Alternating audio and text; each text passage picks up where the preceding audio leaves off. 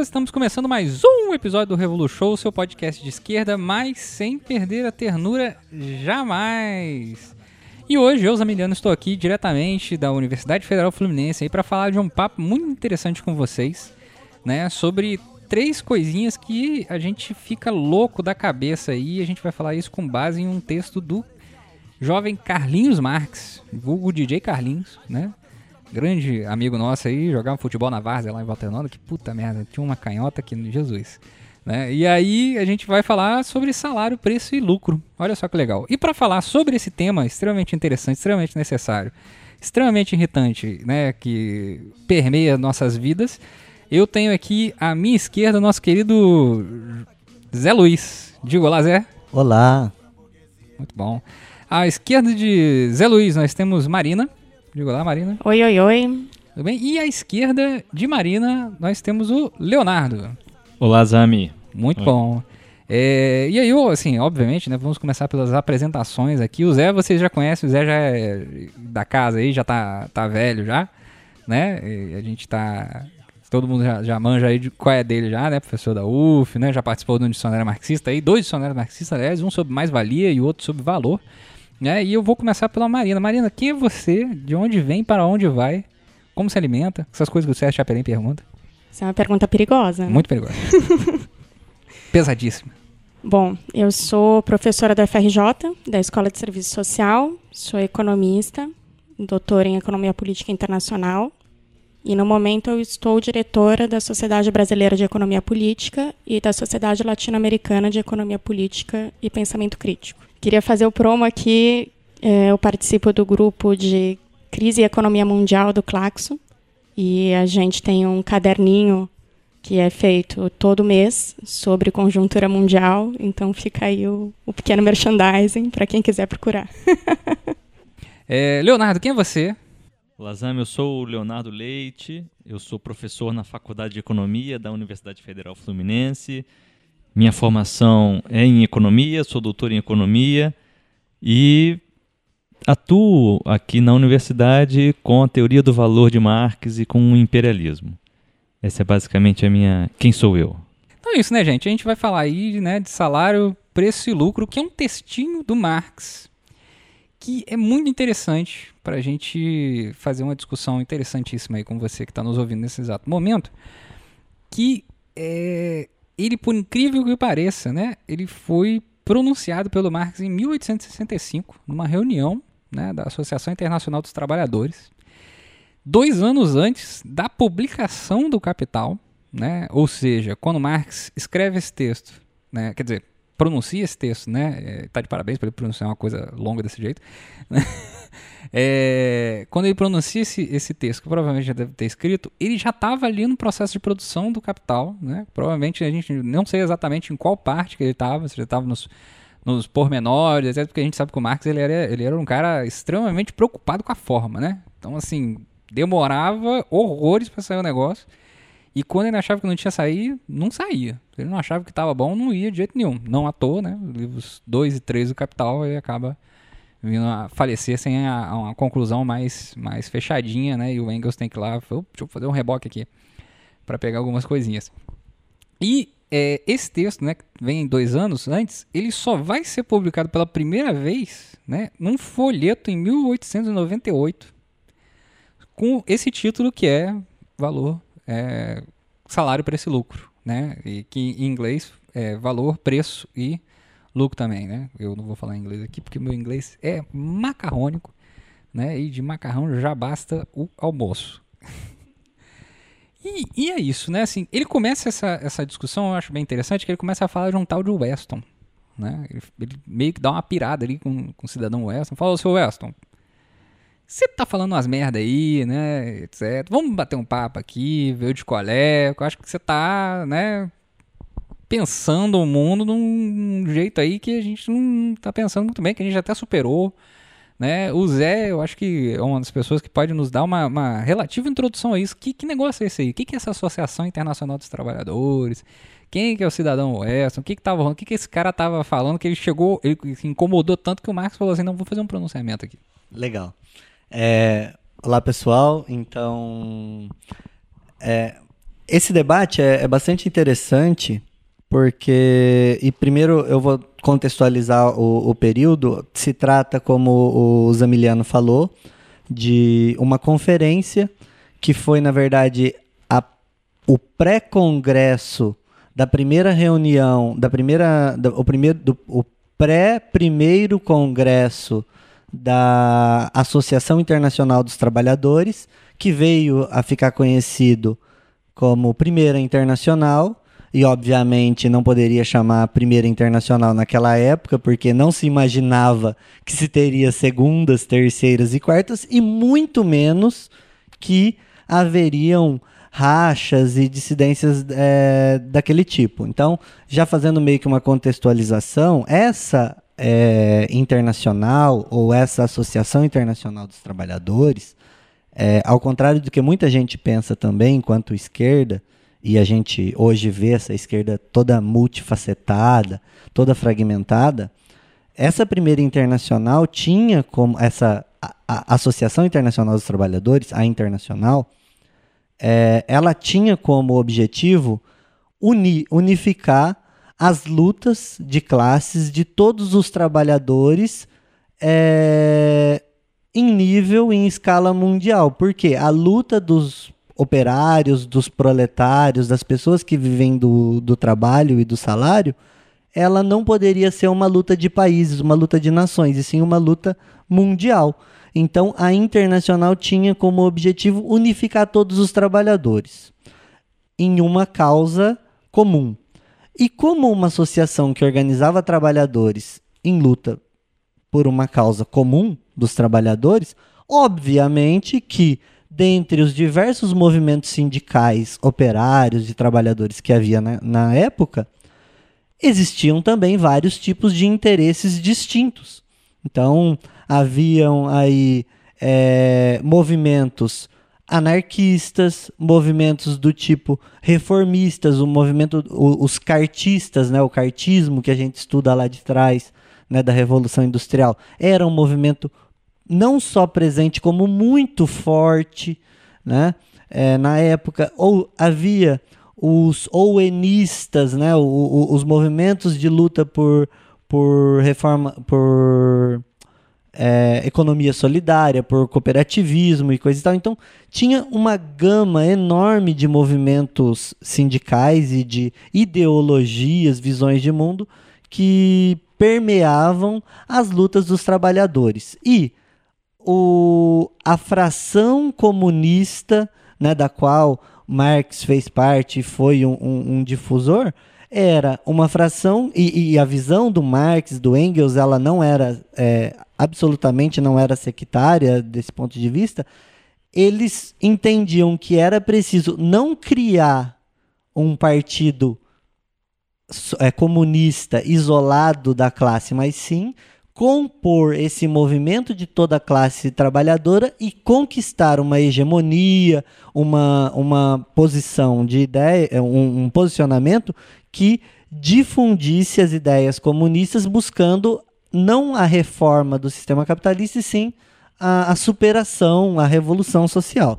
Então, isso é importantíssimo é, pontuar o que era internacional, e nesse, nessa conferência que aconteceu em Londres, em 1865, que foi o pré-congresso daquela, né, do Congresso da Internacional que aconteceria em Bruxelas, Marx então se depara com um desses trabalhadores, militantes que não tinham uma visão né, do que hoje a gente chama de marxista ou uma visão comunista, que estava, de certa forma, e aí os colegas depois podem aprofundar melhor, é, imbuídas de é, uma ideologia liberal, da economia política clássica, principalmente é, é, embasadas muito nos pensamentos de Adam Smith, David Ricardo, entre outros. E quem é Weston? Né? O Marx aqui vai se debruçar nesse texto maravilhoso que eu recomendo fortemente para as pessoas que estão iniciando nos estudos de economia política, porque ele traz a essência do que vai ser debatido no, capito, no Capital, no livro 1 do Capital, é, pelo Marx de forma muito mais rebuscada e coisa e tal, mas sinteticamente traz quase todos os elementos ou os elementos principais que estão expostos no Capital de uma forma um, um tanto mais simples e acessível. É, então o Marx, né, é, ele vai fazer essa conferência respondendo ao camarada Weston e nesse sentido o Marx tem até um certo zelo, embora depois ele, ele vai é, regaçar o cara, né? Ele vai é, regaçar o argumento do, do Weston, desse camarada, mas ele tem um certo cuidado que não é próprio do Marx. O Marx ele tem, um, uma, dentre outras habilidades, uma das melhores do Marx era desfazer amigos, né? ele não tinha a menor piedade de é, criticar e destroçar o pensamento de alguém. E aqui ele fraternalmente gostaria de né, criticar veementemente sua posição. E aí ele vai criticar o Weston, porque esse Weston, com esse pensamento tipicamente liberal, ele vai então defender o seguinte. E, ele, e é essa a, esse o posicionamento dele na, na conferência do qual Marx vai rebater. Não adianta os trabalhadores reivindicarem aumento de salários, porque a luta toda a luta do movimento sindical por aumento de salários vai ocasionar, em última instância na economia, em aumento de preços. A, a, a, a luta de aumento de salários vai, consequentemente, gerar um aumento de preços e isso não vai ter nenhum efeito prático na vida dos trabalhadores. É isso que diz Weston. Marx, então, vai pegar esse argumento do Weston e vai falar: bom, veja bem, Weston, vou aqui demonstrar para você, partindo dos elementos da economia política para a crítica da economia política, como é, é possível desmontar esse argumento e demonstrar para você que é possível, então, é, é possível não, é necessário lutar por aumento de salários porque o seu argumento está falho. Né? Então, vou parar por aqui, deixar os colegas falarem, né? E aí a gente retoma. Inclusive, eu gostaria de acrescentar essa questão que você acabou de trazer. É exatamente isso, né? A gente veio conversando e aí no meio do processo da conversa a gente, eu falei assim, cara, é isso, né? Mr. Weston mandou ali na hora ao vivo, né, na, na discussão, uma coisa que, a exemplo disso, o meu pai sempre falou. Sem né, ter lido a economia com política clássica, etc. Mas sempre na cabeça dele assim, pô, não adianta, cara. Você vai aumentar o salário? Vai aumentar os preços. Entendeu? É, e, e, sempre, sempre teve, eu sempre tive isso em mente por conta disso que meu pai falava, né? Ah, aumentou o salário mesmo, tanto faz, vai aumentar os preços também. Né, de novo, etc. E, obviamente que isso, essa, o aumento dos preços tem muito mais equações do que só o, o, o aumento puro e simples do salário.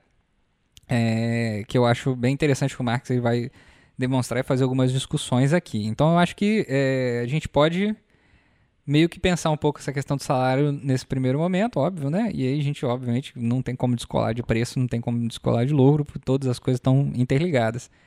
É, e aí eu queria saber de vocês, assim, é, é isso mesmo? Assim, é, o, a pressuposição é que o salário é fixo, assim, os preços são fixos, não adianta você vai subir um, sobe o outro, né? É como se fosse é como se fosse uma, uma equalização de áudio que não tem jeito. Se você aumentar o agudo, vai aumentar o grave, vai aumentar, vai aumentar todo mundo.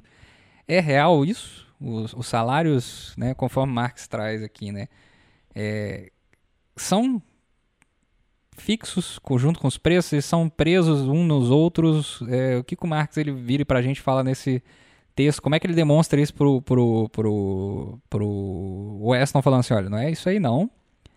E como é que é isso para hoje também, né? Porque assim, o Marx ele vai dar. Isso é uma coisa, outra coisa que eu tinha dado, conversado com ele. Ele vai dar exemplos com base nos salários da época. Né? E é, a época a moeda era o shilling. E aí eu tava brincando com o Zé, falando assim, putz, ia ser muito bom, aliás, fica aí de, de dica aí para as editoras, se eles conseguissem pelo menos botar uma nota. Um shilling valia tanto da moeda atual de não sei o que, né? Que você fizer para a gente ter mais ou menos uma noção. Né? Ou, por exemplo, o shilling era com base, tinha, tinha uma coisa também da indexação de preço junto com o, o pão, né? Tinha um, em algum momento, algum, alguns países tinha essa coisa de tipo, ó, o salário mínimo é o salário, é o valor do pão, né? E assim por diante. É, o que, que vocês acham dessas questões que eu trouxe assim? Bom, a crítica do Marx ao Weston é brilhante, minha gente. É maravilhosa. Ela é especialmente boa para criticar, eu acho que uma teoria econômica que hoje em dia é a teoria predominante, hegemônica, que é a teoria neoclássica.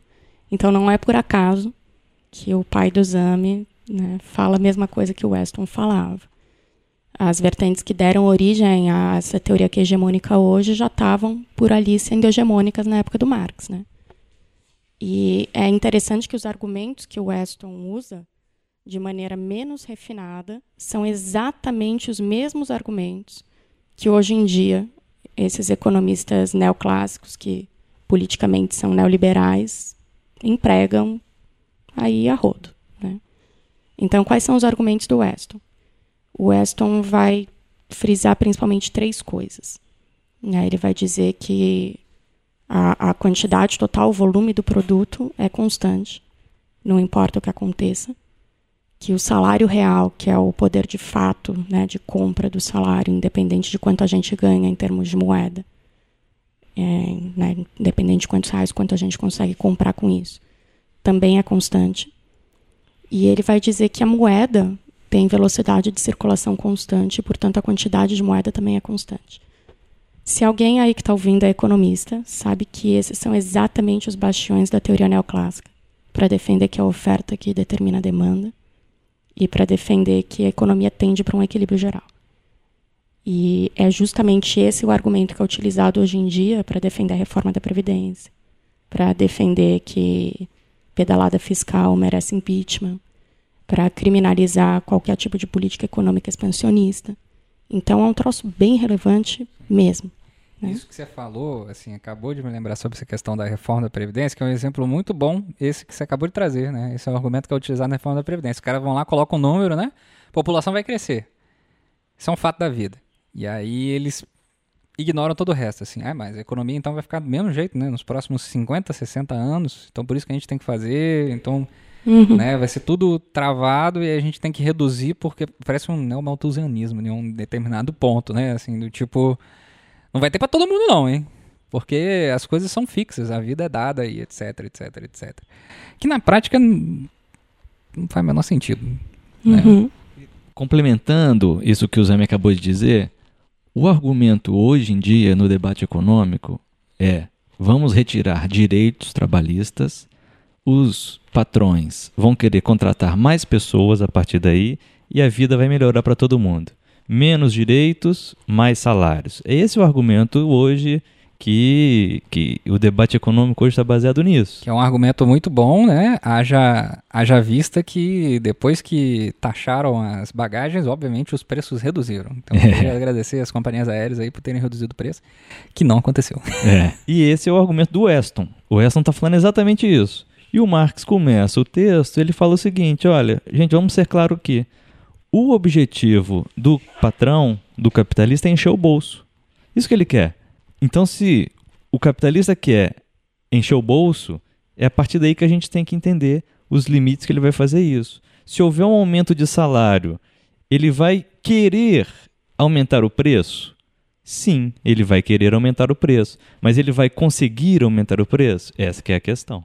Então o Weston ele assume que se aumentar os salários, o capitalista vai aumentar os preços dos produtos que ele vende, as coisas vão ficar mais caras para os trabalhadores e a, co a coisa vai estar tá na mesma. Portanto, não vale a pena lutar por aumento de salários. E aí que o Marx vai fazer a crítica maravilhosa, como a Marina já antecipou. É, eu diria que a grande parada desse texto é a objetividade da determinação do valor. Né? Que a classe capitalista não pode simplesmente determinar o valor e os preços como bem entende. E é isso que a burguesia tenta nos convencer desde o século XIX e até hoje. Que, na verdade, o valor e os preços, né, nem falam de valor hoje em dia, mas que os preços são determinados pela oferta e pela procura, de acordo com as preferências subjetivas de cada um, e que tem uma determinação individual aí desses preços. E o Marx vai mostrar que não, que existe uma objetividade social, que a determinação dos preços é concreta e vem do trabalho humano. É, Marx ele já poderia ter sido genial se ele tivesse escrito somente até o capítulo 6, né? Ou até o capítulo 5, se não me engano. Quando ele rebate a, a visão do Weston com os próprios argumentos do Weston e permeando os argumentos dentro da economia política dizendo que ela está errada. E depois ele traz a cereja do bolo, que a gente vai descobrir depois. Né? A gente não, os congressistas vão descobrir depois, que é a obra-prima do Marx, o, o, livro Capital, que ele traz os elementos dos quais a Marina está falando, a teoria do valor como fundamento. E é muito legal nessa análise, quando ele faz a crítica do, ao Weston, que o Weston diz: bom, os preços são rígidos, né? o aumento do, do salário vai impactar no aumento é, dos preços das mercadorias. Aí Marx pega esse argumento e vai dizer: tudo bem. Então, se aumentou o preço da, do salário, se aumentou o salário, é, aumenta a demanda, é uma questão de oferta e demanda, como aprendemos lá com Adam Smith. Os trabalhadores vão demandar mais alimentos. É, se os trabalhadores vão demandar mais alimentos, a demanda aumenta em relação à procura, os preços sobem. A pergunta número um é: Bom, se isso é verdade, primeiro, por o argumento do Weston estar correto, os trabalhadores, dado o aumento de salário, precisam demandar mais somente alimentos, não podem demandar outras coisas. Porque se ele demandar outras coisas, obviamente que melhorou as condições de vida do trabalhador, aumentou o seu salário real no nosso economês e, portanto, né, não, não faria sentido o argumento do Weston.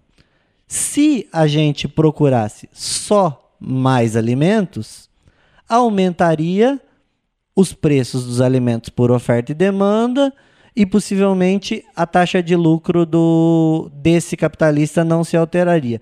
E dos outros que não dos outros capitalistas, outros industriais que não produzem alimentos. O que aconteceria com a taxa de lucro destes, né? Então, é, por vários momentos, o Marx vai demonstrando que o próprio argumento do Weston é falho. Né?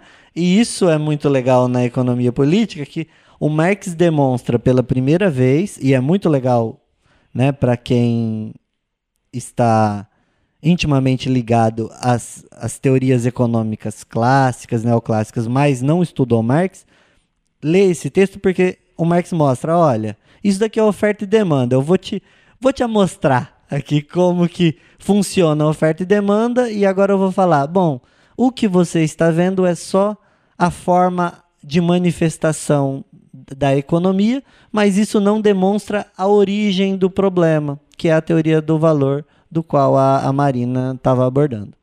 E um, um outro detalhe que eu acho que é muito importante a gente ter em vista para olhar essa crítica do Marx é, como mencionamos no começo, Marx ele já estava redigindo o Capital. E não só o primeiro livro. Ele tá, quando ele, ele entra nesse debate com o camarada Weston, ele já tinha redigido os manuscritos do livro 1 e já estava mandando quase para publicação, e os manuscritos do livro 3 do Capital. Então aqui ele antecipa coisas que estariam no livro 1, que foi publicado em 1867, e do livro 3, que o Engels vai publicar só em 1894, com depois da morte do Marx. Então, por isso que esse texto, que é um texto é, hiper sucinto, ele é importante que é a primeira exposição pública de Marx sobre o problema do mais-valor, da mais-valia, né, para a gente manter aqui uma... É, são, são questões de tradução, né, mais-valor ou mais-valia. Então, é uma... A relevância do texto é, muito em função desse resumo, dessa antecipação de teses que estariam depois no Capital. Eu fiz aqui uma listinha de méritos maravilhosos do texto que eu queria compartilhar com vocês, então, já que a gente está nesse pé. Eu também vejo vários problemas, que eu vou compartilhar depois, porque eu não quero desfazer amigos, como disse o Zé. Mas entre os muitos méritos, né, eu diria que o principal é esse, é que o texto vai apresentar é, claramente a concepção do Marx sobre o valor, né, o que forma o valor e o preço. E ele também vai distinguir trabalho de força de trabalho. É uma das primeiras vezes que isso acontece. Distingue de maneira um pouco confusa, eu acho. Depois eu vou falar disso. É, com isso, o texto consegue mostrar que a mais-valia não é um roubo. Né? E isso é muito importante politicamente, porque hoje em dia a gente vê direto aí, a gente mesmo sente isso, que a classe trabalhadora sente que está sendo paga pelo seu trabalho, ou que deveria estar sendo paga pelo seu trabalho. E reivindica isso. E no capitalismo é impossível a gente ser pago pelo nosso trabalho, porque o que a gente vende não é o nosso trabalho. É outra mercadoria, é a força de trabalho. A gente vende uma parada. E quando essa parada é consumida, ela produz outra. Né? Então não é mercadoria final, fruto do nosso trabalho que a gente vai vender. É a mercadoria força de trabalho. E o texto esclarece isso. Né? Outro grande mérito, eu acho, que queria ressaltar, ainda não apareceu bem, mas já pincelamos, é que esse texto é um documento histórico e mostra o Marx militante. Né? Ele mostra a concepção do Marx sobre a praxis, porque ele está ali, de fato, defendendo uma tática. Né? E ele está fundamentando a defesa tática dele na maior ruptura do marxismo com a filosofia ocidental, que é uma concepção efetivamente materialista e, portanto, histórica e dialética. E vai aparecer de tudo nessa análise de conjuntura. Né? Fica aqui a, a sugestão do filme excelente do jovem Marx, do Raul Peck, que só um haitiano decolonial poderia ter feito com, com esse brilhantismo. Mas aparece de tudo. Aparece o embate com o Ricardo, aparece a lei de trigo, aparece a crítica dele à renda decrescente da terra, aparece o Bullion Act, que é quando se decide como imprimir dinheiro na Inglaterra. Então, a teoria do valor vai aparecendo historicamente no seu desenvolvimento concreto no discurso do Marx. E isso é maravilhoso. Queria, antes de, passar a palavra, citar também alguns elementos que eu acho que mostram as contradições da época. Né? Então, aqui alguém falou camarada Weston. Marx não chama Weston de camarada. Ele chama Weston de cidadão. E é uma palavra que mostra muito. Mostra que talvez ele não considerasse Weston um camarada, não sei, não vou entrar nesse mérito. Mas mostra o quanto era importante para a época a palavra cidadão. E tem um momento ali que aparece citado Robespierre. E me parece que essa é a mãe de muitas das contradições históricas que a gente tem no marxismo hoje, enquanto construção histórica, que é a influência do liberalismo burguês no marxismo.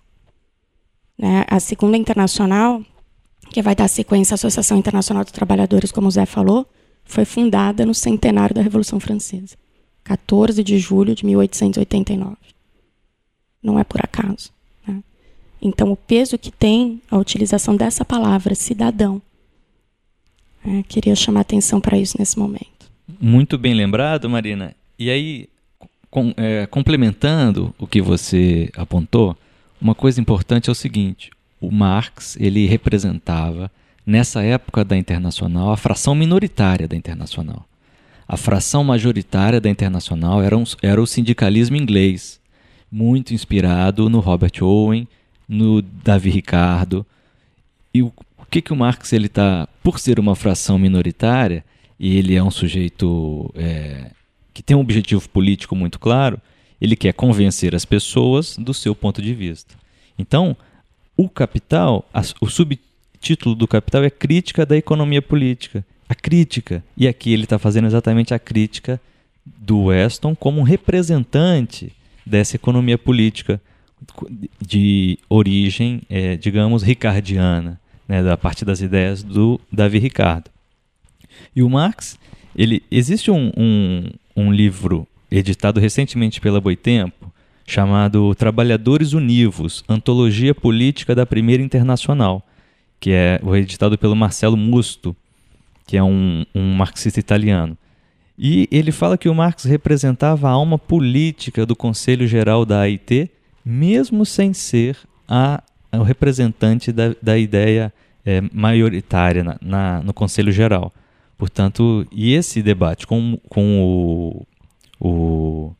Me perdi o nome dele. Do Weston é um debate no seio do Conselho Geral para influenciar é, outros segmentos do movimento de trabalhadores que ele estava tentando construir. E uma questão relacionada com o objetivo político de Marx, que pode dar alguma confusão no texto, é que na nossa tradução para o português se usa a expressão classe operária. Mas o Marx não escreve classe operária no texto, ele escreve classe trabalhadora. A tradução de classe trabalhadora como ou working class como, por classe operária não é uma questão simplesmente de semântica, porque tem uma questão a ver com o sujeito revolucionário. Seja, o Marx ele não aponta e, e, e, isso me parece que já está muito bem é, é, disseminado que o sujeito revolucionário são os operários fabris ou diretamente ligados à indústria, são os trabalhadores. Mas a tradução, que é uma, é uma que segue uma tradição antiga do marxismo, é, se remete à classe operária ou os operários quando ele quer falar de trabalhadores. Então é uma observação importante para a gente pensar o texto também. Isso, inclusive, que você levantou, é, me lembra de uma outra questão, não, uma questão que eu bato já tem algum relativo tempo, né? É, dessa coisa da classe mesmo, né? porque, por exemplo, veja, Marx vai escrever bem mais para frente uma carta em resposta a Vera Zoslich, que é uma populista russa, né? E que ela faz exatamente essa pergunta. Fala, olha, Marx, é que eu li o Capital aqui e tudo mais. É, tem um manifesto, tem uma galera aqui que fala que, olha, a revolução só pode ser realizada pela por uma classe em específico, né, etc. A gente tem uma questão no país agrário, feudal, e o Marx escreve um esboço de carta, ele vai aprender russo.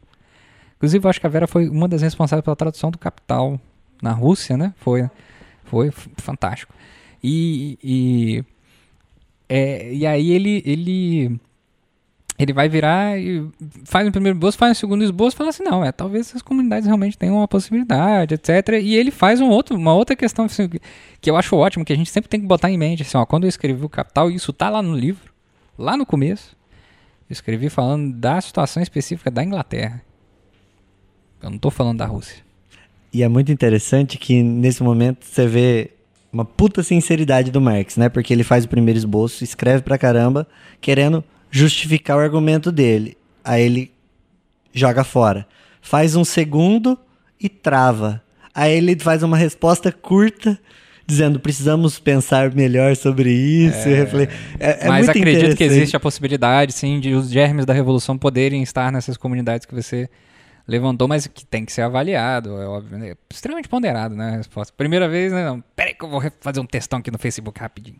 Não, não tá dando certo esse negócio aqui, deleta e começa de novo, né? Então acho que, que isso é, trouxe essa, essa questão à baila aqui. Obviamente que, enfim, é porque eu acho extremamente importante, né, para você que está nos ouvindo aí, porque às vezes você bota na tua cabeça aí que, né, tem algumas correntes em específicos de alguns movimentos sociais, bota na cabeça que a única pessoa que vai fazer revolução é o maluco que tá lá dentro da fábrica, né, sozinho, sabe qual é? Ele vai se levantar e vai levar todo o resto da galera. E isso é extremamente contraditório. Se você olhar, por exemplo, a Revolução Russa que se fosse nessa, nesse sentido, é isso, né? Os operários se levantam, fazem a revolução, os camponeses ficam sentados. Não faz o menor, menor sentido, afinal de contas, os camponeses compunham 99% do exército. Não, não dá. Né? Não é assim que, que vai tocar essa super banda aí. Mas enfim. Eu acho que eu queria pegar o gancho aqui de vocês, porque apareceu, né? Como única mulher aqui presente, eu me sinto no dever de fazer e para falar de alguns problemas do texto, né, que eu acho que não são de nenhuma maneira importantes para quem está nos ouvindo, não são problemas que devem de nenhuma maneira nos afastar do marxismo.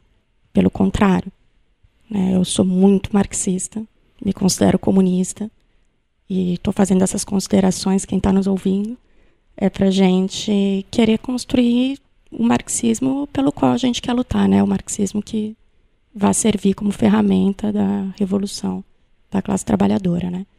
Eu pensei isso tanto com a fala do Léo quanto com a fala do Zami, porque, de fato, a questão do, do operário, né? É, ela é mal traduzida, é mal traduzida no Capital, é mal traduzida em vários textos, tanto do inglês quanto do alemão, e depois na retradução do francês, pior ainda. E o próprio texto do, do salário, preço e lucro deixa claro que o Marx está falando também de trabalhadores rurais, e a categoria capital industrial compreende também né, o, o capital que está inserido na esfera produtiva, não importa em que ramo da esfera produtiva. Porém, o Marx escreve em inglês The Working Man, o homem trabalhador. E, e aí não dá para salvar, não. É o homem mesmo. Né? Ele, ele utiliza o tempo todo o homem como sinônimo de ser humano, o que é algo da linguagem da época, mas reflete também uma questão teórica importante, que eu acho que é mal colocada por autoras feministas pelas quais eu tenho muito apreço, como a Silvia Federici. É, no sentido de que ela coloca combatendo o marxismo e não necessariamente construindo o marxismo, né, seguindo a construí-lo historicamente.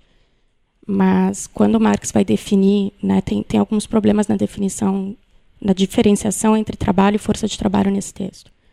Mas quando ele vai definir o que determina o valor da força de trabalho, tanto aqui quanto no próprio Capital, ele diz que a quantidade de trabalho abstrato, em sentido abstrato, socialmente necessária para produzir a própria força de trabalho, ou seja, para reproduzir nossa força de trabalho. Seria mais correto e mais preciso dizer que a quantidade de trabalho abstrato socialmente necessária para produzir as mercadorias que são socialmente reconhecidas como necessárias para produzir a nossa força de trabalho. Porque se a gente considerar a divisão racial do trabalho, o que é socialmente considerado como necessário para reproduzir a força de trabalho negra não é a mesma coisa que é socialmente considerada necessária para reproduzir a força de trabalho branca. E se a gente considera o trabalho de cuidado das mulheres, que é realizado de maneira gratuita, porque não é considerado trabalho produtivo na nossa sociedade, né? A gente não compra o feijão pronto. A gente compra o feijão sem cozer. E o trabalho de cozinhar o feijão é necessário para reproduzir a força de trabalho e não entra na composição do valor da força de trabalho. Então, acho que não é apenas uma questão da linguagem comum no século XIX, né, e que nos últimos, sei lá, cinco anos a gente tem avançado para que realmente as pessoas tentem flexionar gênero. Não é disso que eu estou falando é, é o quanto isso está imbuído de fato na formulação teórica. Né? E não deve, de maneira alguma, nos afastar do marxismo. Outro grande debate é a relação do Marx com o eurocentrismo e a colonialidade. E aí tem citação do Marx para todo lado, tem um livro fantástico, eu sou péssima de memória. Não vou saber o título agora, mas se vocês quiserem procurar um livro editado pelo Nestor Corran, uh, fim do ano passado, super recente, sobre o Marx e e a América Latina, algo assim o título. E, e tem citação para todo lado, né? Tem citação desde o Engels falando dos povos sem história, né, até, por exemplo, a famosa carta do Marx a Veras Azulis. Mas nesse texto aqui específico, ele fala nos países coloniais, falando dos Estados Unidos, e fala que nos países coloniais o salário é mais alto do que nos países que não foram coloniais. E isso não é verdade só nos Estados Unidos. E ele vai falar da moderna teoria da colonização, que é o capítulo 25 do livro 1 do Capital, dizendo que nos países coloniais há maior acesso à terra. Nos Estados Unidos há. Mas em nenhum dos outros países coloniais há maior acesso à terra. E ele usa também a expressão países civilizados, né? velhos países civilizados, para se referir à Europa. E a gente poderia pensar no que é esse conceito de civilização. Repito, na minha opinião, o Marx é o menos eurocêntrico dos filósofos políticos do século XIX mas eu não posso deixar de fazer essas considerações aqui. Exato. E eu acho que o, o movimento comunista como todo não pode deixar de fazer essas considerações que são extremamente essenciais aí para a gente avançar é, no mundo em que sempre foi é, extremamente diverso, porém a, discussão e a colocação de que existe a esse, esse diverso, né, sempre foi um pouco emperrada. É, e obviamente emperrada de todas as formas possíveis, né? Desde com enganos até mesmo com necessidade de se emperrar mesmo, né? Vamos emperrar mesmo, vou falar dessa galera aí mesmo, não, não ligo, não quero saber. Eu acho que é uma contribuição aqui, porra, fantástica, aliás, né? Essa que você traz pra gente. Acabou o podcast. Inclusive, inclusive para pra gente ter claro que se, se cai né, café no sofá, a gente não tem que jogar o, o, o sofá, sofá, fora, fora, né? Então, acho que é importante nesse, nesse, nesse sentido, sentido. sobretudo, né? E, é, gente... e, e, o... e, e, seria legal né, se, se o Marx, por exemplo, pudesse voltar e ver isso hoje, com certeza é, é muito dialético pensar a crítica, né? Porque ele reproduzia a misoginia e os preconceitos do seu tempo. Né? É, é como você disse, ele talvez fosse um dos menos, não sei se o mais, mas um dos menos preconceituosos ou que reproduzem esses problemas naquela época. Isso não quer dizer que hoje isso não, se, não tenha de ser combatido e Ah, é o mal da dialética, né? Algo É. pode se tornar Porque- o seu contrário. É, porque, né? porque isso que ela traz, assim, tendo em vista as traduções e tendo em vista também que a tradução, e essa tradução está correta, né? The Working Man, é, ela. Se você não faz uma nota de rodapé, discutindo um pouco isso, né? Nota de rodapé aqui, nota tradutor. Pô, na época, fazer uma contextualização, etc. Você. E aí, uma questão da editora, né? é, tem- e a editora, o editorial tem que pensar isso. É, você acaba criando uma possibilidade de as pessoas continuarem reproduzindo a mesma coisa, né? O homem trabalhador. Inclusive, que é um discurso que, assim, né, tá aí até hoje, né? Porque você, homem trabalhador, só, cara, o carro do pão passando na sua rua.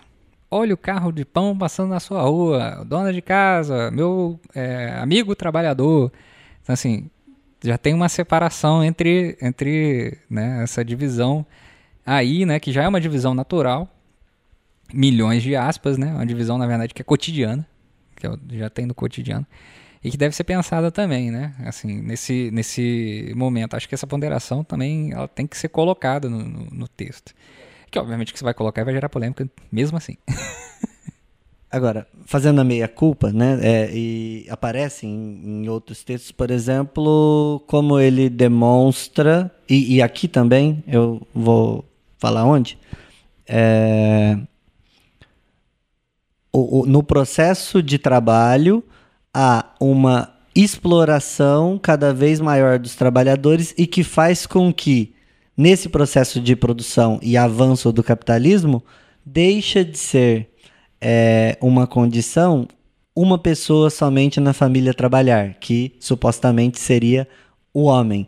E as mulheres e as crianças passam a ser mais exploradas, né? É, e, e coisa e tal. E tem um momento aqui no, no texto que ele, inclusive, vai dizer, por exemplo, ah, supostamente em alguns momentos há aumento do salário nominal.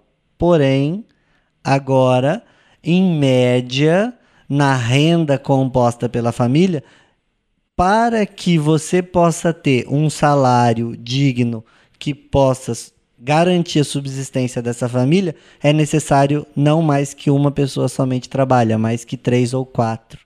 Né? Então ele vai demonstrando, por exemplo, elementos que vão mostrar, ao contrário do que o Weston falou, não a melhoria das condições de vida, mas a deterioração das condições de vida, de salário e de trabalho dos trabalhadores. Né? Então, para arrematar né, essa questão, o Marx vai dizer: Weston está errado, porque os salários não são rígidos e não acompanha é, constantemente essa relação entre salário e, e taxa de lucro. Segundo, a tendência do capitalismo é uma tendência de rebaixar salários e, como o Leonardo disse no início, aumentar a taxa de lucro do capitalista. Terceiro, as distribuições das taxas de lucro, das explorações dos trabalhadores e dos salários, elas são espacialmente ou geograficamente distintas. Então, é possível que haja nos Estados Unidos uma melhoria das condições de vida dos trabalhadores, só que no resto da em todo o resto das Américas, né, em algumas localidades da Europa, o salário dos trabalhadores caia, né? Então, acho que são elementos do texto que valem a pena ser discutidos e expostos. Sobre esse ponto de vista do o que determina o valor da força de trabalho, a Marina lembrou bem que o, o, o, o trabalhador negro tem um salário diferente do trabalhador branco, o homem tem salário diferente de mulheres, e é uma questão do capitalismo. E, e é interessante que se, se, se a gente continuar na concepção do Weston, não vai ter, né? Porque o salário vai ser fixo, ou não. Não, ele nem debate Ele nem isso, na nisso. verdade. Acho que ele presume a possibilidade, imagino, de salários reais diferentes para distintas categorias de trabalhadores, né? Mas não é só o salário que é diferente. É o valor da força de trabalho. É isso que eu queria dizer. E isso faz toda a diferença. Sim. E o que o. É, só antes de falar isso, tem um, só um, um. Traduziu aqui um economês, né? Que a gente às vezes está falando de salário nominal e salário real. Para o ouvinte que não está familiarizado com esses termos, salário nominal é quanto a gente recebe, é quanto eu ganho de dinheiro no final do mês. Mil reais é meu salário, esse é meu salário nominal. Quando a gente fala aqui de salário real, é o poder de compra desse salário nominal. Só para a gente. Mas do ponto de vista do valor da força de trabalho, Marx tem uma, um, uma descoberta que ele coloca aqui nesse texto que é radicalmente diferente da teoria ricardiana da economia política, que é quando ele fala que o valor da força de trabalho não é só o que a gente precisa para sobreviver, não é só o mínimo de subsistência, não é só a gente não morrer de fome. O nosso valor tem também um elemento que ele chama de histórico e social. Nós podemos exigir, e aí isso é a luta de classe que vai interferir nisso, nós podemos exigir é, melhores salários. Por quê? Porque ir ao teatro é uma necessidade, comprar jornais é uma necessidade, enfim, ter lazer é uma necessidade, viajar é uma necessidade, brincar é uma necessidade. Então não é só, o salário não serve só para a gente comer, sobreviver e, e, e dormir. O salário também deveria servir e aí, por isso que ele aponta que o valor da força de trabalho depende de um elemento histórico e social que depende das lutas. Então, se a, se a, nossa, se a classe trabalhadora brasileira consegue exigir e consegue garantir aumento de salário, porque incorporou no seu valor da força de trabalho o direito a coisas que não existiam. Então, é, Marx pontua isso, que é uma coisa muito diferente das teorias econômicas mais é, disseminadas. É, eu penso que é, que é importante o pessoal que está ouvindo realmente perceber né, essas questões que estão sendo levantadas aqui, de como nesse texto já aparece o elemento para criticar a economia política clássica, e não só a economia política clássica, mas alguns dos principais economistas do século XX. É, então, não só criticar o Ricardo, o Adam Smith, como já foi colocado, não vou repetir, mas aparecem elementos aqui, por exemplo, para criticar o Israfa, maravilhosos. Né? Então, o, o Marx ele não diferencia valor de preço como se fossem duas coisas diferentes. Né? E o texto é sobre salário, preço e lucro. Né? Ele não, não faz essa, essa diferença abismal. Na verdade, o preço e o valor são a mesma coisa, vista com mais ou menos determinações. Não é que o valor vai se transformar em algo diferente do que ele é, que é o preço. Ele só se expressa concretamente enquanto preço, ele só existe concretamente na sua expressão de valor de troca como preço. Então a gente pode ou não olhar para um determinado conjunto de determinações do mercado e né, a gente pode abstrair elas e enxergar só o valor. Eu acho que isso é fantástico. A crítica ao Keynes também. Né, vai dizer que o Keynes é quem falou que a demanda determina a oferta. Poxa, o Marx está falando aqui em 1865 que é a demanda que determina a oferta e não a oferta que determina a demanda. Né? Por outro lado, acho que é importante também essa, essa piadinha que o Zé falou que ele faz, né, que ele, ele brinca com o Weston, dizendo que se o Weston considera que é a oferta e a demanda que determinam o valor, né, então o argumento dele de que os trabalhadores não devem, os trabalhadores e as trabalhadoras não devem lutar pelo aumento de salários é inválido, né, porque então é, você teria só um lado puxando né, essa determinação. E a gente também tem, enquanto classe trabalhadora, que puxar o salário para outro lado. E por outro uh, aspecto, se o Weston considera que não é a oferta e a demanda, que tem alguma outra coisa que determina a oferta e a demanda, ele precisaria explicar o quê.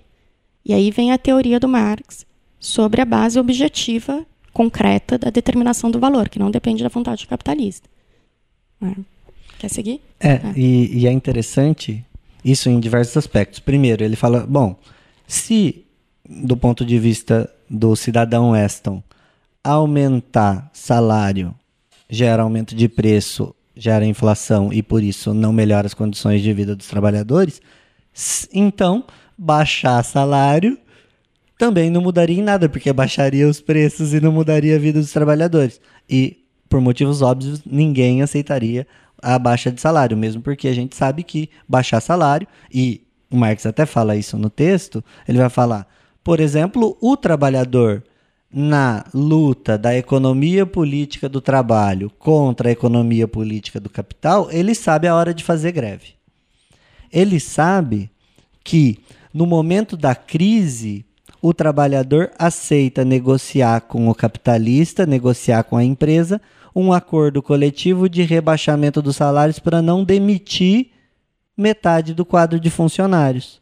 Então ele aceita perder poder real perder salário real e perder poder de compra.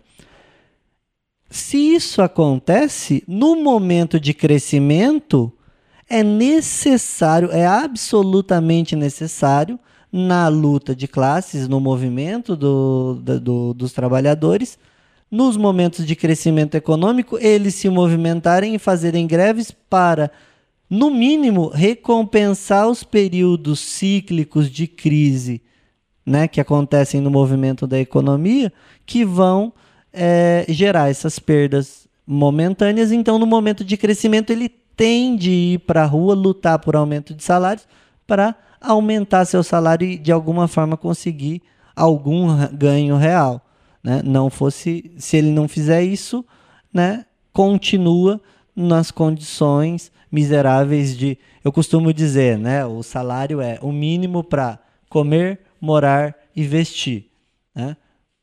Em certas condições, em certos contextos, em certos países, dada a composição na luta de classes desses ganhos e pode se configurar como um estado de bem-estar social, né? algumas formas é, que garantiram mais ou menos é, melhores ou piores condições de vida dos trabalhadores, em algumas condições esse trabalhador tem condições de comer um pouquinho melhor, morar um pouquinho melhor, vestir um pouquinho melhor e talvez poder tomar uma cerveja. Em algumas outras condições, como a Marina acho que é, foi muito precisa na, na crítica à visão eurocêntrica, em outras condições, no, nos países periféricos, dependentes e coisa e tal, às vezes dá para somente comer e comer mal, né? Às vezes não, não se tem a condição de morar, né? se vestir muito mal, tomar uma cerveja, nem pensar. Né? Então, esse é o elemento global da luta de classes que vai diferenciar numa relação de desenvolvimento desigual né, as disparidades que se tem nos salários, nas condições de vida e até mesmo nos níveis de acumulação de riquezas e taxa de lucro dos capitalistas. Total. Ele genialmente, acho que ele lista os motivos pelos quais a gente faz movimento sindical para aumento de salário até hoje, né?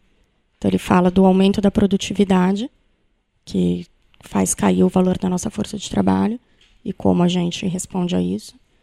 Ele fala da variação na produtividade da produção de dinheiro, que aí é um, é um dos problemas do texto, que fica muito colado nessa noção de dinheiro-mercadoria, apesar de aparecer ali letra de câmbio, papel moeda, mas, enfim, não, não aparece ainda a noção completa do Marx sobre equivalente geral nesse texto. Mas seria a inflação, né, quando o nosso salário perde poder de compra por conta da inflação. Ele fala da questão da jornada de trabalho, e do consumo da força de trabalho, que é a intensificação do trabalho, a gente ser obrigado a, na verdade, gastar mais energia no mesmo tempo, que seria uma quantidade maior de trabalho em sentido abstrato, no mesmo tempo de relógio, que é o que acontece justamente nos países periféricos o tempo todo. Né? E ele fala da questão do ciclo capitalista e, e da variação dos preços, que o Zé já levantou. Eu não consigo pensar neste momento né, em, em algo diferente eh, nas reivindicações sindicais a respeito da, da luta por salários, né? É, fora a questão de raça e de gênero, a qual eu vou voltar daqui a pouco, tá? Que aí não está presente só na luta sindical. Já já eu volto nela. Perfeito. É, sobre isso, o, mas o Marx ele mostra o seguinte, olha, a luta econômica, a luta por melhores salários, ela é imprescindível. Porque se a gente não exigir melhores salários, melhores condições de vida, melhores condições de trabalho, nós não vamos estar, é, não me lembro a expressão que ele usa, preparados para empreendimentos maiores. O que, que ele está querendo dizer com isso? o capitalismo ele tem uma tendência a piorar as condições de vida dos trabalhadores. Por quê? Porque tem uma tendência a acumular capital, ao acumular capital, há uma tendência a substituir os trabalhadores no processo de produção. As máquinas vão substituindo trabalhadores. Isso não é uma coisa do século XIX. Hoje em dia, o debate sobre indústria 4.0, sobre é, as tecnologias novas, e hoje se produz valor, se produz riqueza com uma quantidade ínfima de trabalho. O que fazer com essa massa de pessoas que estão ficando é, é desocupadas, sem trabalho? Isso a gente vê no dia a dia. Você olha, anda numa grande cidade e você vê milhões de pessoas é, ao relento. Isso é muito grave e o Marx está falando disso ali. Então ele mostra essa é uma tendência geral. Como é que a gente responde a ela? Exigindo melhores condições de vida, exigindo diminuição da jornada de trabalho, exigindo aumento de salários.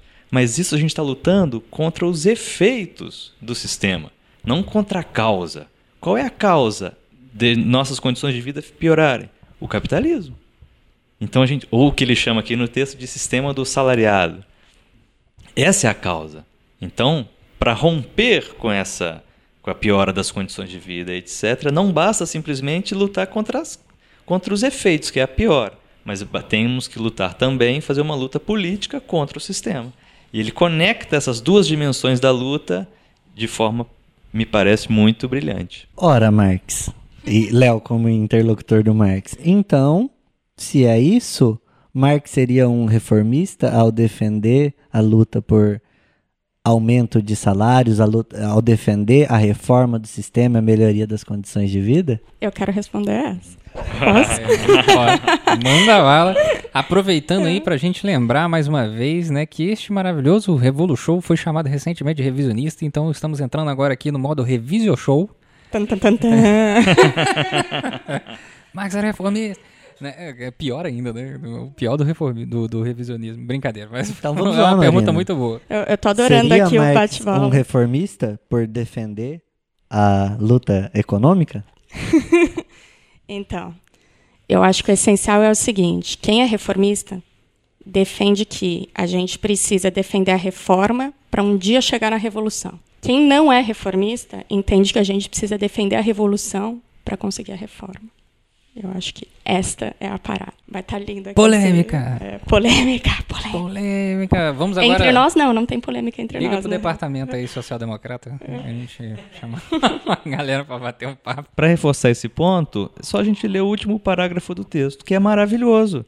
O Marx fala: olha, vamos substituir a, a, a chamada por um salário justo isso aí não é válido para nós. O que a gente tem que colocar é pela abolição do sistema do trabalho assalariado. É isso. Sindicatos são centros de resistência. São importantes, são decisivos, mas não são tudo. Sindicatos são decisivos, são importantes, mas eles estão numa luta diária pela sobrevivência, uma luta econômica. É preciso ter uma luta nas ruas, no legislativo, o Marx pontua isso, uma luta política em geral. Então é, é respondendo a pergunta que era da Marina, Marx não era um reformista. É, e é, é, exatamente isso, e, e, eu acho genial né, nesse texto que esse final ele traz exatamente para essa questão. Olha, qualquer avanço da classe trabalhadora, né, ou da economia política do trabalho, contra a economia política do capital, ou seja, se conseguirmos aumentar salário, daquele montante do valor da mercadoria, que é a quantidade de trabalho contido na mercadoria, e aí um jabá, né? Para quem tiver dificuldade com o debate de valor, que a gente não precisou aqui, volta lá no glossário, tem, né? O, o debate está colocado lá já sobre isso.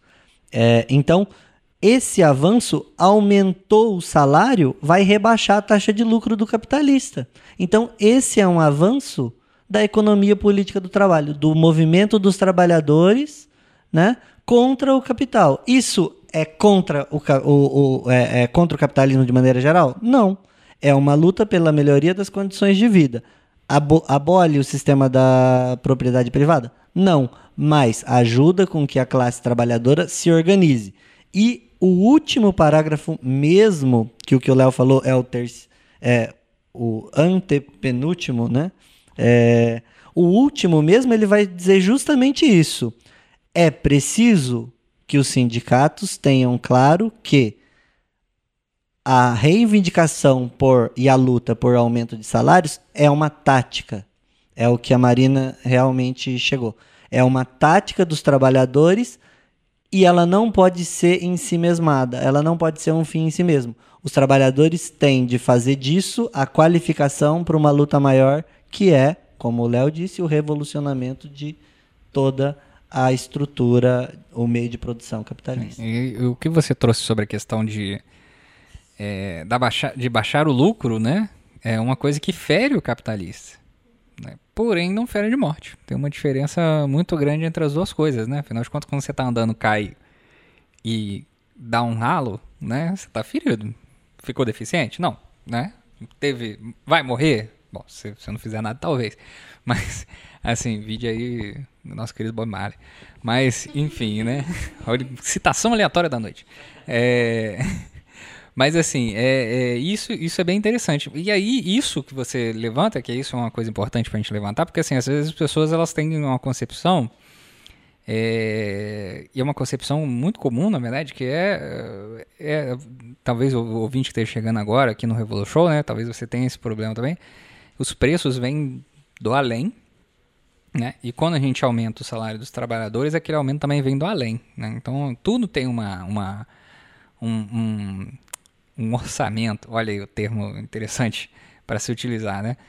Então, se vai aumentar o, o salário dos trabalhadores, o patrão tem que tirar isso de algum lugar. Ele não vai criar isso do céu, né? Bom, algumas pessoas conseguem criar algumas coisas do céu. Mas, enfim, criacionismo não é, não é o, o nosso rolê. Né? Mas, assim, ele tem que tirar isso de algum lugar. Então, ele, por exemplo, pode tirar da, da taxa do lucro. E aí, para responder isso no futuro, ele pode querer, por exemplo, aumentar a quantidade de tecnologia. Né? Então tá, vou aumentar o salário de vocês, mas agora eu vou aumentar a tecnologia e vou demitir uma caralhada. Né? E aí depois eu vou baixar o preço do trabalho de vocês de novo. E aí isso vai entrar numa outra discussão que é a queda tendencial da taxa de lucro, né? Que aí a gente já entra lá no capital é, outra vez, né? É, não tem jeito. Esse texto aqui a gente vai ter que fazer esse vai e volta de vez em quando. É, e isso é uma coisa interessante, né? é uma coisa extremamente interessante para a gente pensar. Então, assim, esse, esse, essa retirada da, da, da, da do lucro do, do, patrão, né? que é essa concessão né, de aumento de salário, ela vem depois de muita luta. Por quê? Porque o, o, o, chefe, ele não vai, o chefe não, né? Porque parece que qualquer um é patrão. Assim, o patrão, ele não vai ceder isso de uma forma simples, porque ele sabe onde é que ele vai ter que tirar isso. E ele não quer.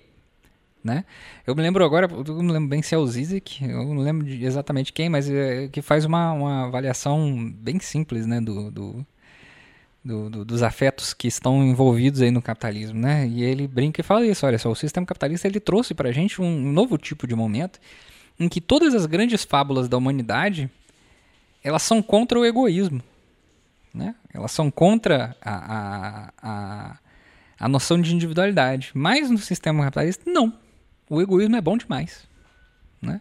E você é rico exatamente por isso. Então, tudo bem, não tem problema. Nem que isso signifique a total precarização e a possibilidade de extermínio indireto ou direto de uma classe que você vê como perigosa para a sua existência. E a história do movimento dos trabalhadores, das pessoas que vivem do trabalho, e aí, ultimamente eu tenho utilizado muito a palavra pessoas porque não tem gênero, né? Apesar de estar no feminino, né? Porque é muito boa, porque eu resolvo tudo de uma vez usando pessoas, às vezes. É, as pessoas que, que trabalham, né? É, não tem problema se elas forem eliminadas nesse processo. Seja diretamente, ou seja, numa, num processo de greve, num período em que definitivamente não existia bala de borracha, né? A gente tirar nelas mesmo né, e matar essas pessoas. Não tem problema, a gente não vai ser culpado por nada mesmo. Não existe câmera nesse momento aqui da história, né, etc. Mas eles sabem e eles ficam putos. né? Porque, obviamente, todo, todas as pessoas que trabalham, elas sabem aqueles que elas perdem nos momentos de, de greves e de movimentos sociais, né? Voltando dando um exemplo disso. É, ou seja, através de um, de, um, de um extermínio que seja através de embargos econômicos ou de é, redução gradual desse salário, que vai gerar, por sua vez, expressões como, por exemplo, o aumento do pauperismo, a fome, né, e assim por diante. E aí eu vou citar aqui um grande comunista, Drauzio Varela, sacanagem, não é? É que eu sempre cito isso como exemplo de vez em quando, né, assim, ele falava, ele fala na, na, quando ele trabalhava no Hospital das Clínicas, eu acho que em São Paulo, que a na maternidade na década de 70, maternidade não, perdão, no, no, pronto-socorro infantil na década de 70, por aí mais ou menos, morriam 12 crianças por dia. Isso é coisa pra caramba. E aí a morte normalmente era causada pelo que eles chamavam na época que era desnutrição por excesso de carboidrato. O que que era? A família não tinha condições nenhuma de fazer uma variação da alimentação, que é extremamente necessário para o ser humano, né? afinal de contas nós somos onívoros, e, por conta disso, aquelas crianças chegavam no pronto-socorro, gordinhas, bem gordinhas, e morriam, porque estavam desnutridas. Porque a alimentação era fubá. Única e exclusivamente fubá. Né? E o fubá não contém tudo. Então a criança chegava, na época o fubá e, algumas farinhas não eram enriquecidas com ferro também. Chegava assim, você levantava a gengivinha branquinha, né? E elas morriam por causa disso. Né? Então, assim, quando a gente fala né, do salário, do preço, do lucro, né, desse embate, entre todas essas outras relações estão contidas. Elas estão ali ocorrendo. Né? E eles sabem que estão, que estão ocorrendo, principalmente naquela época, né, que definitivamente era assim, um Deus na cuda infinito. Não tinha sistema público de saúde, não tinha sistema público de eh, educação direito, não tinha sistema então, que hoje em dia a gente tem, na medida do possível aqui no Brasil, e aí a gente está falando de um, né, uma questão específica do Brasil, né? A Inglaterra tem o seu sistema público lá de saúde, que também tem suas questões específicas, cada país tem e acaba respondendo por isso, através da luta dos trabalhadores que, em um determinado ponto, entendem também que o salário não basta só. Né? É, por quê?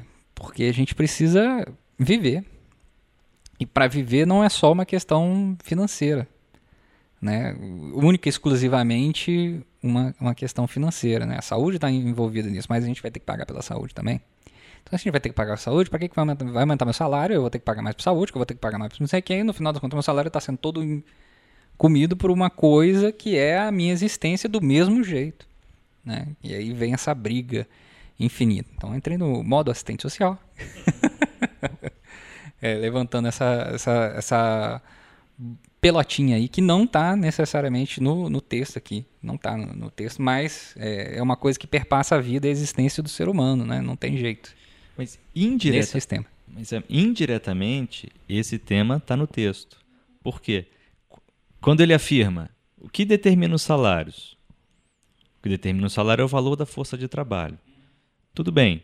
O capitalismo produz uma massa de pessoas marginalizadas não são. E o, o valor da força de trabalho. A, a força de trabalho é uma mercadoria, né? Como mercadoria. Perfeito. Boa, boa. Então, momento me perdi no texto. então, produz uma massa de marginalizados, como eu dizia. Essa massa de marginalizados que não são excluídos, porque eles precisam, o sistema precisa deles, porque é assim que ele, o sistema consegue reduzir salários ou com essa massa de marginalizados, que o Marx chama no Capital, não aqui, de exército industrial de reserva, consegue, é um mecanismo através do qual o capital consegue frear os aumentos de salários, porque tem gente desempregada. E normalmente você ouve essa frase, que é uma frase um pouco velha, que no seu cotidiano de trabalho, você que está ouvindo, que é, você vai querer reclamar? Tem 200 aí querendo entrar no seu lugar. É, em termos da definição do valor da força de trabalho, né? A gente cai de novo nisso, que é uma definição social. Então, é na luta de classes que a gente vai conseguir ou não esses direitos, né? Ao acesso à comida, à saúde, à educação. É na luta de classes. E muitas vezes a gente pensa que não, que é no desenvolvimento capitalista. Né? Que um país capitalista mais desenvolvido, de repente, vai conseguir brindar esses direitos. E, na real, é bem o contrário que acontece, porque a dialética do desenvolvimento capitalista é também a dialética da luta de classes. Né? E qualquer concessão, ela é conquista também. Porque, justamente por conta disso que estava sendo falado, né, que se aumenta o salário, diminui a taxa de lucro, é claro que, como foi colocado, a classe capitalista não vai querer simplesmente de mão beijada conceder direitos, seja direitos outros ou seja aumento diretamente no salário. Então precisa haver condições políticas de enfrentar o capitalismo. O capitalismo precisa estar se sentindo ameaçado, né, de ser derrubado, para que a gente consiga essas conquistas de Estado social essas conquistas, né, o estado do bem-estar social, foi tudo durante a Guerra Fria, quando um terço do mundo era socialista. E não é por acaso que o consenso de Washington é junto da queda do Muro de Berlim. Né? O neoliberalismo só pode se aprofundar quando efetivamente a gente perde a Guerra Fria. Que, inclusive, a resposta que nessa, nesse período, né, tem-se uma contra-resposta ao... Você vai querer reclamar? Tem 200 para entrar no lugar? Que a contra-resposta é, olha, se você não ceder, a gente também pode ir para aquele outro ismo lá. É, então eles passam por ofensiva, né? Antes eles estavam na contra-ofensiva. No neoliberalismo eles passam por ofensiva. Eu queria fazer um, um outro comentário rápido aqui sobre o que o Zami colocou é, da, da questão do salário e do lucro, né? Que eu acho que uma coisa que confunde no dia a dia, para quem está ouvindo, por exemplo, é que sim é possível salário e lucro aumentarem ao mesmo tempo né, enquanto massa. Robert, todos os Robert governos, Owen está aí para. É, todos os governos de conciliação de classes, acho que o governo Lula está aí para a gente ver isso, né? Então, quando alguém ouve, ah, se aumentar o salário, diminui a taxa de lucro. Parece que é mentira. Né? Porque aumenta como massa, mas isso é porque o produto está crescendo muito. Isso é justamente porque é mentira dizer que o produto é constante. Né? Então, está crescendo o produto total, a classe trabalhadora está produzindo aí muito mais. Né? E eu não vou usar aqui o exemplo da pizza, nem do bolo, porque eu não quero ser confundida com o Bolsonaro dividindo chocolate. Mas a ideia é essa, né? Em termos de proporção da repartição desse produto, se uma parte maior é apropriada como salário, uma parte menor tem que ser apropriada sob todas as formas do lucro, seja lucro, juro, renda da terra, lucro comercial, etc. Né? Mas ambos podem crescer ao mesmo tempo. E é isso que um governo de conciliação de classes promete para a gente. E é nisso que a gente acredita, de faz de conta. Né? Porque parece que é possível. De fato, a conta tecnicamente fecha. O problema é político. Mais cedo a gente estava conversando sobre isso. E um exemplo prático, você falou do, do governo, vamos pegar o governo Dilma, mais especificamente. É, o que acho que na segunda, segunda metade do, do governo Lula, do segundo governo Lula e, e, e o primeiro governo da Dilma, eles fizeram? Adotaram é, uma nova fórmula de, de cálculo do salário mínimo. O que era esse cálculo que vai demonstrar a possibilidade da qual a Marina chamou atenção? simplesmente falaram assim: bom, o salário mínimo vai aumentar anualmente de acordo com dois elementos. Primeiro, a inflação. Então, se você repor o aumento de salário anualmente, o aumento da inflação, teoricamente, na média, os trabalhadores não vão ter perda da capacidade de compra. Soma-se a isso o cálculo do, do aumento de salário, o que? o aumento da produtividade média da economia do país. Então, o cálculo foi: então vai aumentar o salário mínimo anualmente de acordo com a inflação mais a taxa de crescimento do PIB. Se você fez isso, é possível a gente equiparar e garantir que o aumento da, do lucro nominal dos trabalhadores vai se dar na mesma taxa que o aumento do salário nominal dos trabalhadores. Ou seja, os dois vão ter uma melhoria relativa das condições de vida. Que, se a gente retomar isso para a economia clássica, no auge do otimismo do Adam Smith, é o que ele pensava. No momento de crescimento, o crescimento econômico vai garantir a melhoria das condições de vida de todas as classes, ainda que de forma diferenciada. Não estamos querendo comparar trabalhador com, com capitalista. O Ricardo faz a, a sacanagem para a gente ter não ter nenhuma piedade com a classe trabalhadora ao dizer o seguinte: não, não temos que dar nenhum tipo de benefício para a classe trabalhadora ou para os proprietários de terra, porque os grandes investidores são os capitalistas, e se a gente ficar fazendo política social para sustentar trabalhador, isso faz proliferar a classe né, trabalhadora de maneira geral e faz rebaixar o lucro do capitalista. E aí é o momento que passa-se a não ter nenhuma dó e piedade, né, dos trabalhadores e trabalhadoras de maneira. Eu tinha citado aquele breve exemplo do, do Owen. Eu, eu falei o nome certo, agora eu tô em dúvida. Que, que eu acho que ele fala dele no, no texto em algum momento, ou eu tô confundindo com algum outro texto que eu tenha lido, ou tem uma nota de rodapé assim. É, eu acho que ele fala oenismo, alguma coisa. Acho que na introdução, É. né, alguém Aí, comenta, eu tô- acredito. Pode ser, que louco. É, que é exatamente esse movimento, na verdade, né? Ele começa a tentar provar para as pessoas que, olha, gente, é possível, a gente, né, vamos fazer casa aqui, né, e, a- e a- e as fábricas dele foram as que mais produziam naquele determinado período, aumentando o salário dos trabalhadores e fazendo esse movimento, etc. Eu acredito profundamente que tem uma galera que deve ter ficado puta pra caralho com ele ali, né? Que ele, esse cara é maluco, né? Etc. Mas ele conseguia. Mas é, é isso, né? E isso me lembra do. E eu vou terminar com um incrível meme que eu acho que tem tudo a ver com, com esse momento, né? Que é o meme do Ronaldinho Gaúcho, quando ele está na Copa falando eles estão deixando a gente sonhar. Não sei se vocês lembram desse meme. Eles estão deixando você sonhar, mas eles têm que lembrar que realmente você ainda está sonhando. Então, calma lá, né? Não é bem assim, vai dar para resolver desse jeito, etc. E eu queria ilustrar esse ponto, é, que resume a ideia do texto. Nós tivemos recentemente, o Zé mencionou o governo Dilma, Marina mencionou o governo Lula, um período por uma conjuntura extraordinariamente excepcional de ganha-ganha. Os capitalistas ganharam mais lucros, os trabalhadores tiveram aumentos salariais reais, tiveram aumento de poder de compra.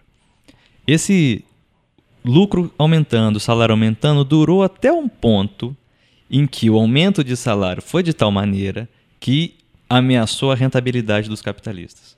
Em 2013 e 2014, o, o GES ele acompanha, faz o, o balanço das negociações salariais. Ele mostrou que em 2013, se não me engano, em 2014, todas as categorias de trabalhadores tiveram, de trabalhadores formalizados, evidentemente, tiveram reajustes acima da inflação. Isso foi um negócio inédito. Por quê? A taxa de desemprego estava nos menores níveis da nossa história recente. Qual foi a, conse- a consequência disso? Uma política econômica absurdamente eh, contracionista, levando a uma recessão, e os por uma pressão dos capitalistas. E o que, que aconteceu a partir de 2015? Um aumento do desemprego extraordinário. E, e aí, mais uma vez, que o texto do Marx con- conclui com a conexão entre a luta econômica e a luta política. Em 2013 e 2014, tivemos ganhos econômicos fabulosos, mas o sistema capitalista não permitiu que isso prosseguisse porque estava atrapalhando o fundamento do capitalismo, que é o lucro. Naquele momento, acredito que todo mundo se lembre, é, houve uma greve extraordinária que foi a greve dos garis no carnaval em 2014. Eles simplesmente exigindo maiores salários, não vamos coletar o lixo no meio do carnaval, que foi um negócio fabuloso. Foi o caos, né? O pandemônio, Mad Max. Na... É. Ma- E cons- Mad Max, Rio de Janeiro, né? Assim. E conseguiram ganhos salariais. Isso é um negócio fabuloso. Só que rapidamente isso foi se perdendo, porque a condição econômica mudou graças a uma reconfiguração dentro da classe A gente já capitalista. deve estar tendo que finalizar aqui, mas queria aproveitar a rara ocasião de ter três economistas marxistas debatendo a conjuntura. É- isso é uma verdade. Né? Críticos da Olha economia política. loucura. É raro, né? E, inclusive, esse é o revolution mais economista da história. Até o presente momento. É, mas nenhum de nós é economista, estritamente, porque né, para marxista isso não existe, mas enfim. E sobretudo e... porque eu também não tenho Corecon, então não posso eu também me não, amigo. como tal. Acho que ninguém aqui tem. Três bacharéis em economia. É. Então. É. Mas queria colocar né, na, na esteira disso que o Léo levantou, exatamente essa dinâmica política que vem junto da dinâmica da acumulação do capital. E que é isso que, a partir do marxismo, a gente precisa entender, né, que as coisas não estão dissociadas. Então, se por um lado estava rolando essa dinâmica na acumulação de capital, que no ciclo de boom das commodities permitiu né, um ganha-ganha, como o Léo colocou, quando chega a crise, né, Estados Unidos passa para a Europa, da Europa para a China, da China vem para a América Latina e Caribe, chega a crise junta aqui dentro com a luta de classes interna e a capacidade da nossa classe trabalhadora frente ao baixo índice de desemprego exigir maiores salários. Porém, quando vem a, a ofensiva né, da, da classe dominante sobre a gente, quando de fato o pacto social se rompe, a nossa classe trabalhadora não tinha condições de resistir, porque acreditou no conto da carochinha da conciliação de classes. Né? A gente, aí eu me coloco, né, porque acho que não é uma questão de quem individualmente acreditou ou não, é a questão da construção da classe como sujeito histórico. Né? A gente acreditou que era possível o ganha-ganha, porque o ganha-ganha é bom, está todo mundo se sentindo confortável e quentinho nele, e é justamente por isso que é importante a gente acreditar que pode chegar lá. Né? Acho que todo mundo aqui concorda nisso. À medida que a gente acredita que pode chegar lá, a gente se desmobiliza. E à medida que a gente tem conquistas reformistas, a gente para de ter organização para lutar para que as próprias reformas permaneçam. Então, o grande problema do desenvolvimentismo, do ponto de vista político, na minha opinião, é que quando ele é exitoso, ele cai. Porque ao ser exitoso, ele desmobiliza a classe trabalhadora. E aí não tem para onde ir, a não ser cair. E no contexto dos anos 80, para a gente pegar outro momento que teve, foi chamado até a era de ouro do capitalismo, né? É, sobretudo no, nos países da Europa e nos Estados Unidos, né? Por conta desses ganhos econômicos e do estado de bem-estar social no, na Europa. Quando ele cai na década de 80, fruto de uma modificação na estrutura geopolítica também, né, que faz cair aquele, aquele espectro socialista que antagonizava o capitalismo, que deixou de ser selvagem no pós-guerra, aquele aquela visão, aquela forma nua e crua, e passou a admitir saúde pública, educação pública gratuita para todos, melhores condições de vida, salário dos trabalhadores, condição de comprar um carrinho, uma motinha para poder ir trabalhar e coisa e tal. Quando chegou nos anos 80, qual foi o debate? O Estado gera direitos demais. O Estado está garantindo democracia demais. E aí, para conectar com o debate que vem hoje, para ter mais empregos, precisamos de menos direitos. Precisamos de mais empregos e menos trabalho. Precisamos, né, fazer com que você trabalhe sobre que condições? As mais péssimas possíveis, desde que você consiga minimamente sobreviver. Né? Esse é o espectro da luta de classes e isso demonstra para gente como que muitas vezes a gente tende, a gente faz história como movimento, mas não faz como quer. As condições que estão postas econômico, política e estruturalmente determinam também as nossas possibilidades e as nossas capacidades de agir. E isso nos coloca numa puta é, encurralada hoje, que é como agir diante desse contexto econômico político que a gente vive. Botei o bode. Então é isso, gente. Eu acho que, bom, a gente fica aí com esse super bode na sala aí, porque é um bode, não é um bode que deve ser respondido individualmente, né? Afinal de contas, é uma questão que deve ser construída coletivamente, né? Como é que a gente tira esse bode da sala para parar de empacar a saída da sala aqui, a gente consegue fazer o que a gente precisa que seja feito, né? E eu queria encaminhar aqui então para os momentos de considerações finais sobre o texto aí, né? Não somente sobre o texto, mas tudo o que a gente falou, obviamente aqui, que não vamos ater só exclusivamente a, a, ao texto que a gente é, trouxe aqui, que é o salário para esse lucro. E eu gostaria de começar aqui por Marina. Marina, o que, que você tem para nos dizer? Difícil, né? É... Tá.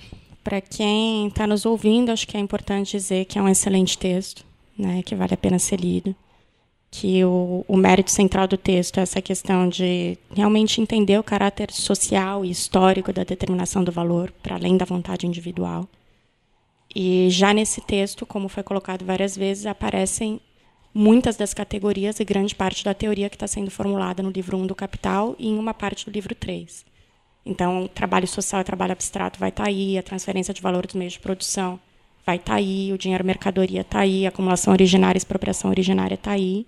Quero frisar também o cuidado com, com alguns termos que ainda não estão.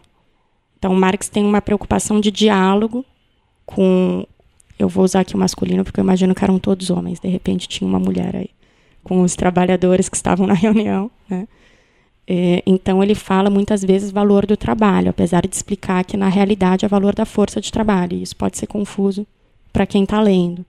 Essa diferenciação entre trabalho e força de trabalho nesse texto, apesar de ser feita, não fica tão clara para quem está lendo sem conhecer a teoria do valor. Eh, taxa de lucro e taxa de mais-valia, ele diferencia, mas ele chama como duas formas da taxa de lucro. Né? Uh, enfim, tem uh, forças produtivas, ele usa como sinônimo de produtividade do trabalho. Então, tem coisinhas que vão ser mais bem elaboradas um pouco mais para frente, e que, para quem está lendo isso como primeiro texto de crítica da economia política, acho que podem ficar confusas.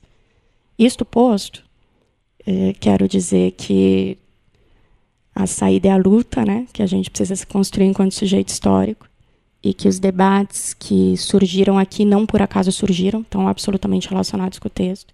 Eu tinha prometido que eu ia seguir falando sobre divisão racial, divisão sexual do trabalho, a relação disso com o capital do Marx. Não seguirei porque não dá, mas eu queria deixar aqui a sugestão da gente fazer um revolution sobre isso. Inclusive, há planos. Existem planos, aliás, para essa questão. É, vamos datar o Revolution aqui, nós estamos em setembro. setembro? Não, nós estamos em agosto, né? Daqui a pouco setembro. Parece que tem uma, uma discussão, inclusive, da possibilidade desse podcast ser feito em outubro. Eu sou participante voluntária auto, auto-indicada. acho, acho fantástico a gente fazer isso. É, porque é. realmente, né, é extremamente necessário esse debate, assim, essa, essa discussão que você trouxe, cara. Que assim, eu, eu ainda tô. Eu, minha cabeça ainda tá naquilo ali. Sabe? Então, assim, não, é verdade. Essa questão que ela tá trazendo aqui. Putz. É, nós seguiremos depois, então, até a vitória. Ah, essa é a da outra do erro do Marx lá, né? Tipo, ah, no, nos Estados Unidos, calma, o continente americano é mó grandão aí, peraí. A gente daria muito para seguir, Zami. Agora, daria pra gente seguir, mas não dá por conta do tempo, então é. fica aí para quem quiser pegar o. Ficar no suspense, fica, né? Fica o gostinho é. de quero mais, né? Exato, fica o gostinho de quero mais. Leonardo? Queria destacar dois pontos que me parece que não ficaram. que a gente não enfatizou aqui, tá? Mas só para apontar, mostrar. Uh, e que servem para reforçar o convite para a leitura do texto. Em primeiro lugar, o texto ele não é um resumo do capital. O texto ele é um resumo da teoria da mais-valia que está no capital, da teoria da exploração. Marx no Capital faz uma crítica da exploração, mas ele também faz uma outra crítica, que é a crítica da alienação presente no capitalismo. O capitalismo ele gera uma relação de exploração e de alienação, e as, essas duas críticas é que compõem o capital. Aqui ele enfatiza a crítica da exploração, que, faz, que é fundamental.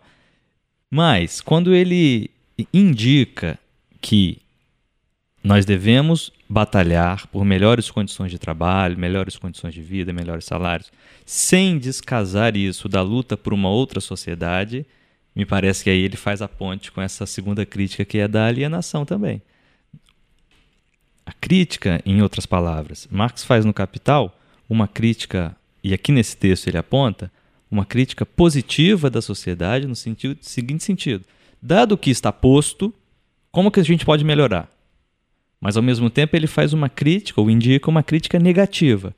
Olha, não adianta só dado o que está posto, precisamos negar o que existe e construir algo novo. O que é esse algo novo nós não sabemos, é uma coisa que vai ser construída no decurso histórico de acordo com a luta de classe. Então esse é um ponto que eu queria destacar aqui é fundamental para nós comunistas pensarmos o, a nossa sociedade e a luta que a gente tem pela frente. E um segundo ponto que ele aponta aqui no texto a uma concepção de ciência, do que, que é ciência. Ele revela isso várias vezes e que ajuda a entender por que, que o, o pai do Zami, por exemplo, como ele mencionou no começo, crê que o aumento de salário vai ser vai levar ao aumento de preço. Isso é a aparência da realidade, ela existe. De fato, aparece que as coisas vão ser parece que as coisas vão ser assim. Mas por trás dessa aparência, a gente precisa descobrir a essência desses fenômenos. E esse é o papel da ciência que nós marxistas estamos empenhados, que é tentar capturar por trás da aparência, por trás dos fenômenos, o que há oculto, o que há de essencial por trás disso. E o exemplo que ele usa que é maravilhoso, que é, bom, parece que o Sol gira em torno da Terra. A gente olha para o céu, a gente vê o Sol girando. Parece que é assim, essa é a aparência. Mas o movimento real não é esse. E a ciência descobriu isso. A Terra é plana aí já é uma outra radicalização dessa, dessa besteira. Vamos descobrir no próximo eclipse, minha gente.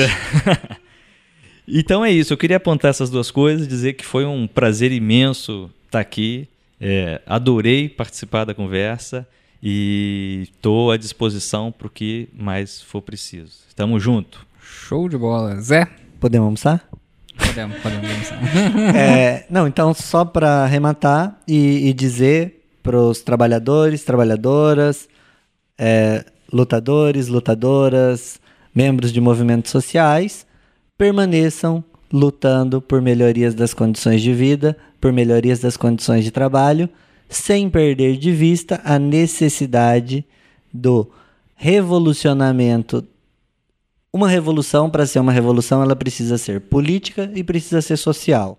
Precisa ser política, porque a gente visa derrubar o poder político que está né, constituído e toda a estrutura jurídica política né, que envolve esse poder político, e ela precisa ser social na medida em que modifique as relações sociais de produção. A gente não pode se apegar somente às melhorias das condições econômicas e achar que esse é o lugarzinho quente. Por quê?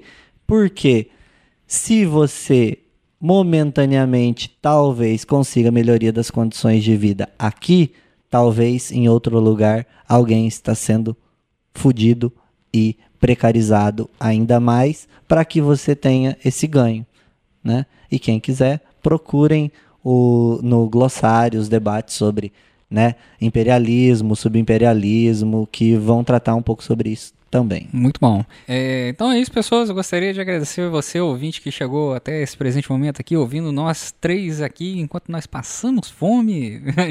nós quatro, perdão. Eu estou pensando em três microfones. É, e, e, a gente queria agradecer a sua participação, não esquecendo que esse podcast só é possível de ser realizado graças a você que compartilha o nosso podcast e você também que tem aí a contribuição mensal aí no nosso querido e maravilhoso padrim.com.br barra Revolution ou pelo PicPay. Então é isso, basicamente, né? Então um abraço a todo mundo e tchau, tchau. Tchau. Tchau. Tchau, tchau. Half-Death.